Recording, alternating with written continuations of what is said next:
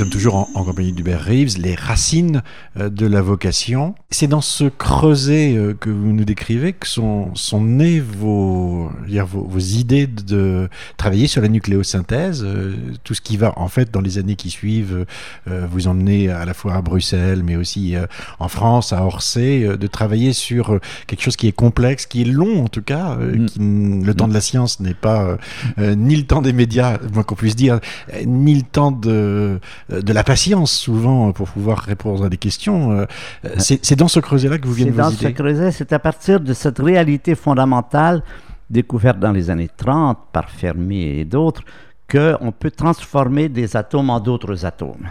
Le vieux rêve des alchimistes, on peut transformer du plomb en or, on peut transformer du plomb en or. On ne le fait pas parce que ça coûterait mille fois plus cher que l'or que vous achetez à la boutique. Euh, mais on peut. Donc il y avait cette idée nouvelle d'une transformation possible des atomes les uns dans les autres. Et à partir de là avait été présentée l'idée que tous les atomes peut-être étaient nés de transformation les uns dans les autres. Et ça a été la théorie qu'avait présentée au départ Gamov qu'au début de l'univers, euh, comme il faisait très chaud, pour transformer les atomes les uns dans les autres, il faut beaucoup d'énergie. Il faut des accélérateurs ou de la chaleur. Donc, euh, au début de l'univers, il faisait très chaud et Gamov avait imaginé que tous les atomes auraient pu être formés euh, par capture les uns des autres.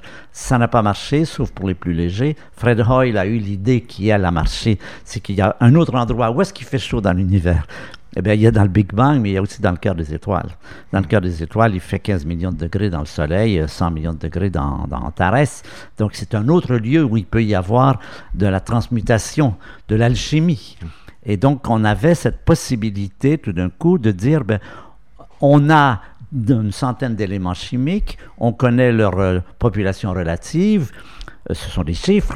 En, physique, un chiffre, c'est toujours une question. Pourquoi ce chiffre? Pourquoi est-ce qu'il y a dix fois plus d'hydrogène que d'hélium? Pourquoi est-ce qu'il y a mille fois plus de carbone que, que d'hydrogène? Donc on avait tout un tas de chiffres dont on ne savait pas, on ne connaissait pas l'explication. Et là, il y avait la possibilité de donner des explications. C'est toujours les rêves des scientifiques, de dire, voilà, vous prenez un chiffre, euh, eh bien, je vais vous dire euh, qu'est-ce qui fait que dans l'évolution historique de l'univers, ce chiffre a atteint cette valeur. Et donc, c'était d'étudier, puisqu'on acceptait la théorie de Fred Hoyle, euh, formée dans les étoiles, les étoiles de séquence principale pour l'hydrogène en hélium, les géantes rouges pour l'hélium en carbone, azote, oxygène, les supergéantes rouges pour les éléments plus lourds. Mais il fallait devenir plus quantitatif, il fallait, dire euh, pourquoi Est-ce qu'on peut expliquer pourquoi, par exemple, euh, le rapport du. Il y a 89 fois plus de carbone 12 que de carbone 13, par exemple? Voilà une autre question. Eh bien, là, on travaillait. Alors, d'une part, on avait la physique nucléaire. Il fallait connaître les propriétés nucléaires pour pouvoir calculer les transformations, il fallait connaître les propriétés nucléaires de chacun de ces atomes. Ça, c'était des expériences de laboratoire. On se promenait dans tous les laboratoires d'Europe parce que chaque laboratoire a un accélérateur, enfin, beaucoup de laboratoires ont des accélérateurs qui travaillent toujours à une énergie fixe. Mais dans l'univers, il y a des, phénomènes à toutes les énergies. Donc il fallait un peu regrouper, mettre ensemble toutes ces données et puis là pouvoir calculer, prévoir quelle devait être telle quantité de tel élément, tel élément par rapport à tel autre. Et ça, ça s'appelait la nucléosynthèse ou l'origine des éléments chimiques. C'est un grand chapitre de l'astrophysique qui s'est déroulé entre les années 1950 et 90, je pense. Maintenant, c'est à peu près terminé. On a des, explications, il reste encore des petits points, mais ce n'est plus le centre, ce n'est plus le foyer de l'intérêt de l'astrophysique. Euh, mais à ce moment-là, on observait les étoiles, on regardait les rapports d'éléments dans les étoiles, les rapports curieux, on essayait de trouver des explications, et c'était tout un cursus dans lequel l'astrophysique nucléaire et l'astronomie étaient combinés. Ça, c'est ce qui me plaisait beaucoup. C'est fascinant, mais qu'est-ce que ça prend comme temps? Quelle énergie vous, y consacrez, euh, quel monde difficile, euh, et ça se paye à un moment donné. C'est pas toujours, euh, toujours facile. Le monde dans lequel vous travaillez n'est pas simple et l'énergie que vous y consommez finalement doit être restituée quelque part. Ça compte pour la vie personnelle d'être impliqué comme vous l'êtes en sciences. Oui, tout à fait. Oui, oui. Il faut aussi vivre la vie de tous les jours. Et effectivement, j'ai eu des moments difficiles, des déprimes, des fatigues. Euh, mais bon, je pense que j'ai réussi à passer au travers avec l'aide euh, de mes amis, de, ma femme. Euh, je pense que mais c'est vrai que c'est une chose, le portrait officiel du scientifique, qui est une sorte d'être un peu impersonnel, qui quand j'ai commencé à travailler, on, avait des ordinateurs avec des manivelles. Quand j'étais à l'Observatoire du Dominion à Victoria, au Canada, on passait la nuit, on faisait des calculs d'étoiles doubles. On avait des observations d'étoiles doubles, et puis il fallait ensuite en retirer euh, les propriétés, les masses, euh, les distances. Eh bien, on passait la nuit. Je me souviens le matin d'avoir eu le poignet engourdi. C'était dans les années 1940. 45 peut-être. Après, on a travaillé sur les énormes IBM 650 de, de, calculatrice. Et là, l'image du physicien, c'est celui qui transporte une boîte en carton pleine de cartes perforées. Alors on voyait, ça c'était l'image qu'on voyait dans nos corridors. Et euh, c'est à cette époque-là que les gens disaient l'ordinateur est l'opium du physicien parce qu'ils s'imaginent travailler parce qu'ils transportent des boîtes en carton, mais très souvent, euh, c'est pas. bien sûr, les ordinateurs sont très importants, mais les ordinateurs sont des instruments. Les gens me disent souvent, c'est avec des ordinateurs que vous avez découvert ça? Je dis, on découvre rien avec des ordinateurs. On observe, c'est l'observation qui importe. Ensuite, quand il faut faire des modèles mathématiques, il faut calculer, là évidemment, un ordinateur qui calcule en une seconde ce que vous mettriez un, milliard d'années à faire, eh bien, vous êtes bien content. Et l'ordinateur est devenu un élément essentiel, mais c'est plutôt un serviteur, c'est pas un acteur. Beaucoup de gens pensent que c'est un acteur, c'est pas un acteur, c'est un serviteur. C'est là où on voit la puissance de, l'esprit quand on imagine un Kepler utilisant les, observations de, de Tycho Brahe et Uranibor pour euh, essayer de comprendre comment fonctionne ce qu'il observe dans le ciel. Hein. Mm. C'est extraordinaire. Ou le, physicien avec son crayon papier, tout simplement. Euh, l'ordinateur du pauvre, c'est le crayon papier. Ah, oui. Et puis avant, la règle à calcul. On avait tous nos règles à calcul. c'est quelque chose qui C'est des périodes, c'est extraordinaire. Tout d'un coup, on, en voit partout. Puis tout d'un coup, quelques années plus tard, ben, vous cherchez des, règles à calcul. Moi, j'en trouve des fois dans mes vieux tiroirs. Et c'est comme euh, des instruments antiques, un astrolabe pas simplement comme euh, euh, comment dire instrument de musique euh, comme les utilisaient les étudiants la règle à calcul, c'est pouvait servir aussi d'instrument de musique. À un moment donné, je, trouve que c'est un élément très très important de votre livre. Vous, vous dites, vous interrogez en disant mes premières rencontres avec la science ne furent pas sans problème. J'en étais un adorateur inconditionnel, mais elle me faisait vivre des moments difficiles. En peu de mots, elle me semblait menacer la dimension poétique du monde, l'émerveillement. Alors, ce conflit entre justement la, science et, l'émerveillement, est-ce que vous l'avez, euh, est-ce que vous l'avez résolu? Eh bien, euh, ça, ça, a été pour moi un problème. Justement, ce que je mentionne, c'est que cette idée, d'abord, c'était représenté par des groupes de personnes. Nous, nous vivions avec des, des étudiants, j'avais des amis dont les uns étaient carrément dans cette optique. Euh, tout ça, c'est des équations mathématiques. Il n'y a rien de, c'est ce qu'on appelle le réductionnisme. Hmm. Toute la nature euh, peut se résumer en quelques chiffres.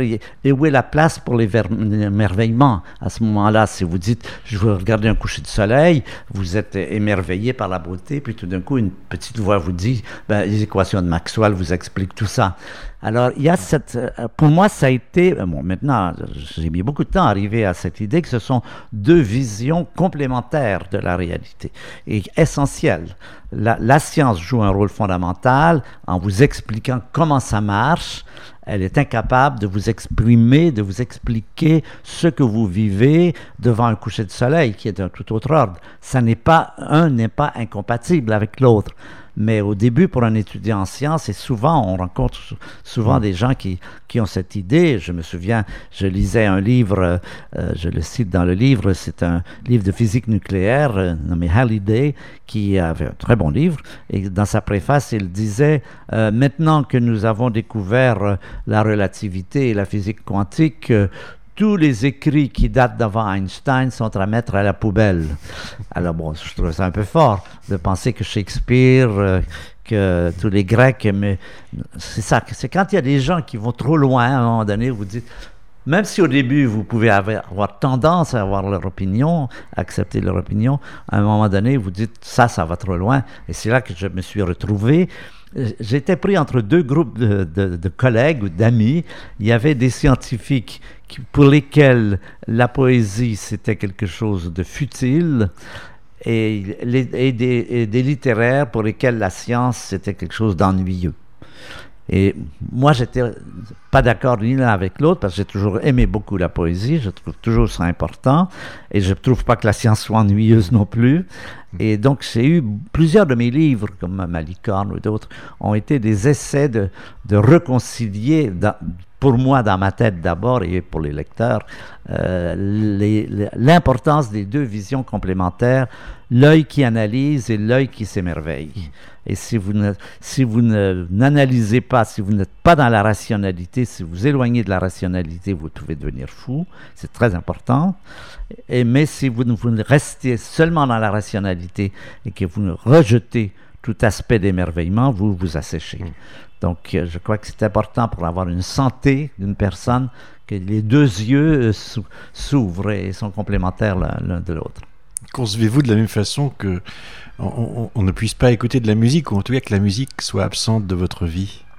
Oui, bah oui, ça c'est un autre élément fondamental pour moi et pas du tout pour des raisons rationnelles. La musique a ceci d'extraordinaire qu'elle passe pas par votre, qu'elle vous pénètre complètement, elle passe pas par votre raison, vous ne l'analysez pas, vous la percevez, vous la sentez, vous la vivez, elle, elle, vous, elle vous prend tout entier. La musique souvent me prend comme une mère, c'est un vers de Baudelaire. C'est vrai qu'on a cette, cette, impression que ce contact avec la musique est quelque chose de tout à fait unique, qui n'existe pas hmm. ailleurs et qui est international, de surcroît, qui ne passe pas par un langage quelconque. Non, pour moi, c'est resté toujours quelque chose de bien important. Hum, il y a des molécules chimiques à l'origine biologique de l'émotion, mais l'émotion, ça se passe d'abord euh, dans la tête, ou en tout cas, ça, c'est l'ensemble de, de, l'homme qui est touché par. Euh, c'est ça. les, molécules chimiques sont fondamentales, elles sont importantes, mais il n'y a pas hum. que ça. Il y a de cela, mais il n'y a pas que cela. Hum. Il y a quelque chose qui utilise ces moyens, et, mais vous sentez que ça ne se réduit pas à une simple combinaison d'atomes. Mais à quoi, ce qu'il y a d'autre, j'en sais rien. Qu'est-ce qui un jour va vous pousser? En France à écrire Patience dans l'azur. Qu'est-ce qui va vous donner l'envie de communiquer à destination du public sur une science qui à l'époque euh, est considérée comme étant euh, assez aride, réservée à, des spécialistes? Qu'est-ce qui va, vous amener sur ce territoire-là? Alors ça, ça a commencé quand on allait, j'avais des enfants petits, on allait en village de vacances à Carry-le-Rouet sur la Méditerranée. Il y avait une tradition qui voulait que le soir, quand les enfants étaient couchés, les parents parlent entre eux de leur métier. Un est chirurgien, l'autre est avocat, l'autre est scientifique, et chacun disait un peu, c'est une sorte de convention. Et donc, on me demandait ce que je faisais, et je disais, je parlais d'astronomie, et puis je me suis aperçu tout d'un coup qu'il y avait un intérêt énorme de tous ces gens qui étaient là. Alors, euh, on, parlait jusqu'au matin, pratiquement. Et puis, euh, un peu plus tard, j'ai commencé à apporter des, diapositives. J'avais un petit projecteur et sur les murs de la cuisine de la, maison de vacances, je projetais des nébuleuses, des, galaxies. Et je voyais comment il y avait, euh, même des gens se parlaient et des gens venaient de l'extérieur. Il y avait toujours une foule quand, quand je faisais ça. Et un soir, une fille m'a dit, mais pourquoi tu n'écris pas ça? Tu vois bien que ça intéresse les gens. Alors, j'ai commencé à écrire un, livre, je rédigeais, mais j'imaginais un beau livre avec beaucoup de, belles images. Et puis là, ben, il fallait trouver un éditeur. Alors là, j'ai fait 30 maisons d'édition, 30 qui m'ont dit Oh, vous savez, l'astronomie, ça n'intéresse personne. Faites donc un abécédaire des étoiles, A comme Aldébaran, B comme Bételgeuse. Donc après 30, je me suis dit, bon, ben, s'ils n'en veulent pas, tant pis, hein, je les remets dans mon tiroir. Et c'est là que j'ai eu la chance de rencontrer Jean-Marc Lévy-Leblond au Seuil, qui venait d'être nommé directeur d'une collection qui s'appelait Science ouverte. Et c'était une collection un peu spéciale qui ne faisait pas, c'était scientifique, mais ça ne devait pas se présenter comme des précis euh, secs on devait voir la personnalité de l'auteur au travers de son récit des choses scientifiques. Donc je lui ai donné mon. Euh, il m'a dit As-tu quelque chose? J'ai dit oui.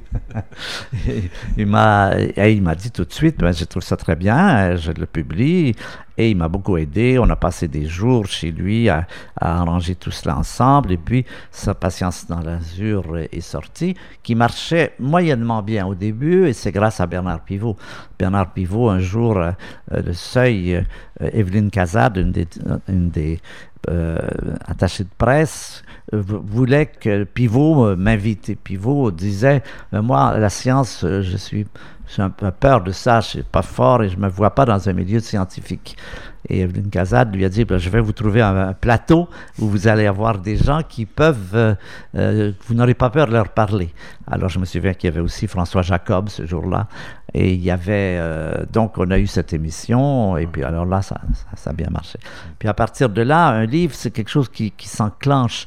vous avez un livre qui a du succès, on vous invite à faire des interviews radio, on vous invite à faire des conférences, on, vous invite à, à, dans les journaux et puis ça vous amène à continuer. C'est un, engrenage dans lequel vous êtes pris. Moi, je n'avais jamais imaginé que je deviendrais médiatique. J'avais toujours pensé ma vie comme vivant dans un laboratoire, un observatoire, une vie un peu monastique de, scientifique.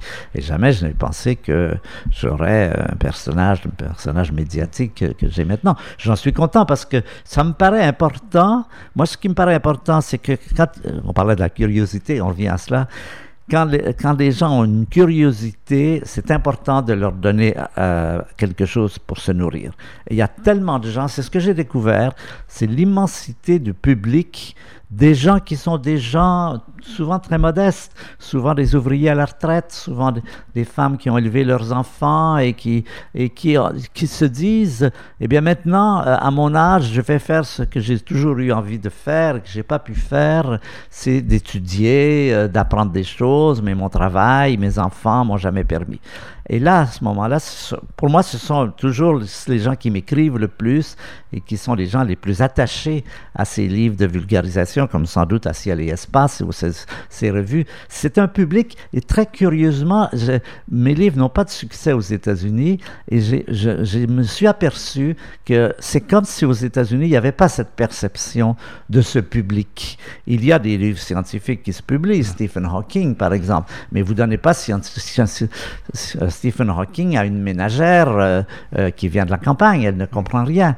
Euh, il n'y a pas, je ne connais pas, il y a eu Sagan qui a eu un certain succès pendant un certain temps, mais depuis ce temps-là, il y a un énorme public, des millions de personnes qui sont, qui aiment, qui veulent avoir des informations astrophysiques, qui veulent savoir ce que c'est qu'un trou noir, qui veulent savoir euh, le Big Bang ou pas Big Bang ou autre chose comme ça. Et c'est ce public qui, je pense, qui est le public qui, qui, prend, qui lit mes livres. Mais, mais pas dit n'importe comment. Moi, j'étais très surpris en vous lisant. Vous faites pratiquement un précis de communication avec le public. Vous décrivez la salle, vous décrivez euh, le fait qu'il faille y aller une heure avant, euh, prendre connaissance des lieux, euh, regarder si le projecteur de diapositive il marche bien vraiment et pas croire le technicien qui vous dit bah écoutez tout. Vous, vous Normalement ça marche. Normalement ça marche. Vous vous intéressez aux gens pour savoir s'ils vous entendent bien dans le fond de la salle. Enfin, vous avez une vraie excusez-moi, mais stratégie, en tout cas, pour être sûr que la communication passe vraiment. Euh, c'est presque un métier euh, que vous nous décrivez là. Oui, oui, j'ai développé ça au cours des ans, à, force de faire des erreurs ou des choses comme ça. On apprend sur le tas. Je pense que la pédagogie, ça s'apprend sur le tas. par exemple, j'expliquais quelque chose à quelqu'un et puis cette personne me disait, je comprends pas. Alors je lui disais, ben, je vais essayer de l'expliquer autrement. Et puis je trouvais d'autres formulations. Et cette... Ah ben là, si tu le dis comme ça, je comprends. Hmm. Et donc je suis aperçu quels sont les, les nœuds toujours les points difficiles qui passent mal. Par exemple, il y a, euh, si vous faites une conférence sur le cosmos, vous pouvez être à peu près certain que quelqu'un va vous demander où est le centre de l'univers et bien vous avez beau écrire des pages et des pages, cette idée que l'univers n'a pas de centre, il n'a pas de frontières et qu'il n'y a pas de bord, c'est quelque chose sur lequel il faut revenir continuellement parce que c'est n'est pas du tout intuitif, mm. c'est contre-intuitif. Mm. Et ça, donc, à force d'enseigner des choses, vous venez à découvrir là, sur ce point-là, je sais qu'il faut que j'y revienne beaucoup pour que ça passe parce que je sais que ça, c'est un point d'achoppement. Mm. Il y a beaucoup de pierres d'achoppement comme ça dès que l'imagination n'est plus à l'aise, euh, ou bien cette idée que ah c'est pas possible qu'il n'y ait pas d'autres civilisations à habiter. Alors je leur dis ben, c'est pas possible, ça c'est votre opinion. Ils me dit oui, mais le, fait que vous pensiez ça n'a pas de rapport avec le fait qu'il y ait d'autres. Beaucoup de gens pensent que si c'est déraisonnable de quelque chose qui serait déraisonnable ne peut pas exister. Mais c'est purement subjectif. Qu'est-ce qui est déraisonnable? Vous savez pourquoi on, on, on ne pensait pas que euh, au XIIe siècle, quand on n'admettait pas que la Terre soit ronde, les opposants à la thèse de la Terre ronde disaient, mais alors si la Terre est ronde, les Australiens ont la tête en bas. Ben, aujourd'hui, les Australiens ne sont pas plus malheureux que nous, ils n'ont pas la tête en bas, et pourtant la tête est ronde. Il y a ce passage intuitif qui, doit se faire et qui demande toujours une sorte d'assaise quand on fait de l'astrophysique, quand on fait du Big Bang, pour se tenir tout près des observations et se dire, ben, l'univers, il n'y a pas de centre, il n'y a pas de bord, c'est partout pareil, mais qu'est-ce qu'il y a plus loin, etc. L'imagination est prise de court. Euh, par exemple, dans les modèles cosmologiques infinis, euh, les gens me disent, mais c'est pas possible, ça n'existe pas, l'infini, ça n'existe pas. Et je leur dis, mais alors, si c'est pas infini, il y a un bord. Et qu'est-ce qu'il y a à l'autre bord? Ah, ben, c'est pas plus facile à imaginer qu'il y a un bord et qu'il y a quelque chose. C'est cette, il, y a, une sorte de modestie à, se dire que notre jugement euh, n'est pas la norme, que la nature est ce qu'elle est et que notre, que même si des, choses paraissent déraisonnables à un moment donné, c'est à partir d'arguments personnels euh, et de choses qu'il faut remettre en cause. Toute la relativité d'Einstein, c'est bien ça, cette relation entre le temps et l'espace qui, fait que si vous êtes euh, au fond d'une vallée, le temps passe moins vite que si vous êtes au sommet d'une montagne. Hmm. Euh, ben, c'est pas intuitif. Le fait d'être un homme public euh, entraîne des responsabilités. Euh, vous l'avez découvert aussi euh, en, vous impliquant euh, dans des mouvements et en particulier dans une association qui essaie de montrer que nous sommes aujourd'hui en grande difficulté par rapport à, l'évolution de la planète et que l'homme en, est responsable. là aussi, cette approche, ou en tout cas ce passage, j'allais dire, de, du statut du scientifique à, à l'homme public militant et, a été quelque chose d'important et quelque chose d'important pour vous? Oui, très important parce qu'effectivement, euh, ces années-ci, ça se précipite à une vitesse ahurissante. Les, risques, les dangers, les fonds des glaces, tous ces événements, on voit très bien qu'on est très mal parti, qu'on va dans une situation qui va être extrêmement difficile et qu'il faut réagir très rapidement. Et ça, euh, bon, je m'y suis mis d'une part parce que j'ai des enfants et des petits-enfants et que c'est à cette échelle que c'est, moi je pense que personne ne sait ce que sera l'aspect de la Terre en 2030 et c'est pas loin 2030. Mm. Euh, donc l'importance de s'investir, c'est double. D'une part, ça a commencé par le fait qu'un jour un ami, Frédéric Lenoir, qui est un philosophe, m'a dit on entend toutes sortes de nouvelles. Les uns disent ah c'est, foutu, c'est catastrophique. D'autres me disent mais non, tout ça c'est de l'invention. Euh, toi qui es habitué à la méthode méthodologie scientifique, est-ce que tu veux pas euh, essayer de faire un bilan euh, objectif? Et donc, j'ai commencé à regarder chacun des dossiers et c'est vrai que dans la plupart des cas, j'étais accablé. Je pouvais voir avec des diagrammes et des chiffres que c'était pas simplement des Cassandres ou des prophètes de malheur, mais que c'était des, euh, il y avait véritablement des dangers.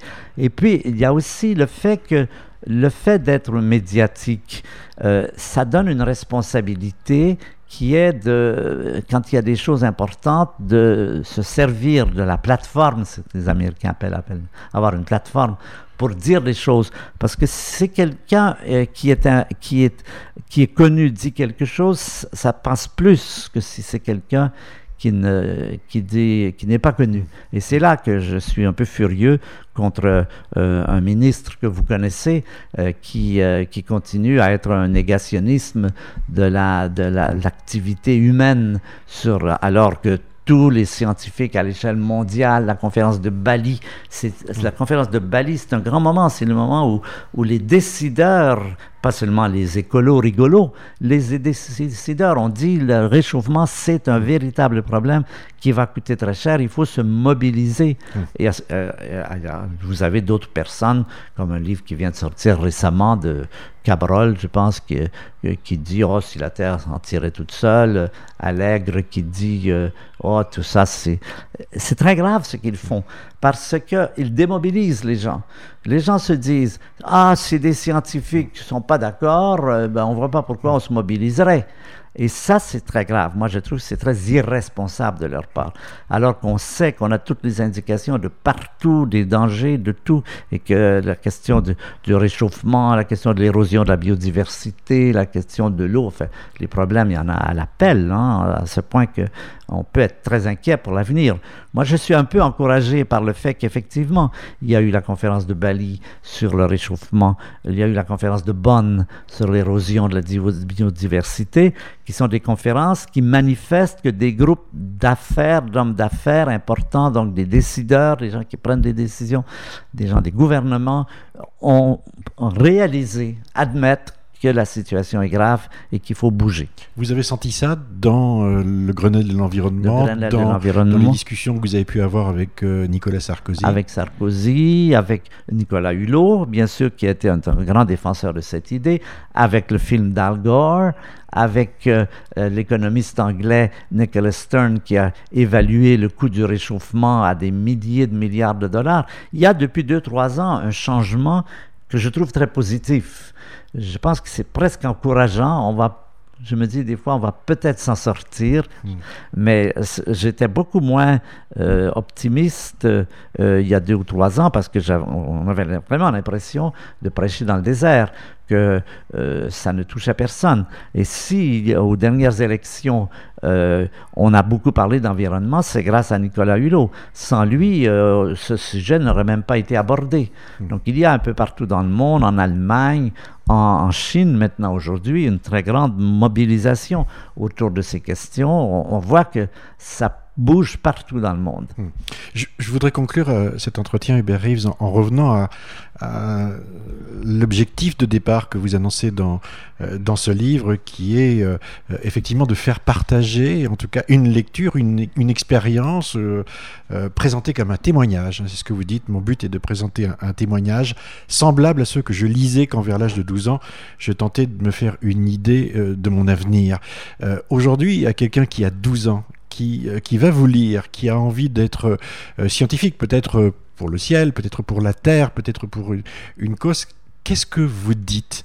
Quel est le, j'allais dire, le, le, message le plus important pour vous? C'est croire en toi, accroche-toi, ça va pas être facile, Hmm, quel est, je veux dire, le message dans le message qui vous semble le plus important? oui, oui, effectivement, vous avez raison. Le but de ce livre, c'était un peu ça. C'était de dire à quelqu'un, un jeune qui veut prendre la science, euh, qui ne sait pas où il va, naturellement, ben, euh, dire, ben voilà comment une personne a, vécu la science, voilà quels ont été les, les, bonheurs et les frustrations, les conflits et les, et les amitiés, les rencontres, tout ça comment euh, la science peut faire une vie très riche. Et donc, donner ce bilan à, cette personne mm. euh, qui fasse son choix, qui veut savoir. Évidemment, les choses ont changé. On n'a plus des ordinateurs avec des manivelles maintenant. Mais grosso modo, il y a beaucoup de choses qui sont restées les mêmes. Et en particulier, toute cette excitation que produit euh, le fait de se demander qu'est-ce que la matière noire aujourd'hui, qu'est-ce que l'énergie noire, euh, la constante cosmologique, ça manque pas les problèmes. Hein? En astrophysique, on en a, quelle est la forme de l'univers, est-ce qu'il y a la topologie, etc., etc. Non, il y a encore beaucoup de questions excitantes sur lesquelles on aura certainement dans les années qui suivent de grands progrès, comme on en a eu pendant toutes les décennies qui précèdent. Donc vas-y. Ben oui, fais ton choix. Voilà mon exemple. euh, voilà, tu- je fais un bilan et si, si ça t'excite, euh, ça vaut la peine. Oui. Merci Hubert. Merci, Alain. Je n'aurai pas le temps. Au seuil, Hubert Reeves. Merci à vous de nous avoir suivis. On se retrouve pour un prochain épisode.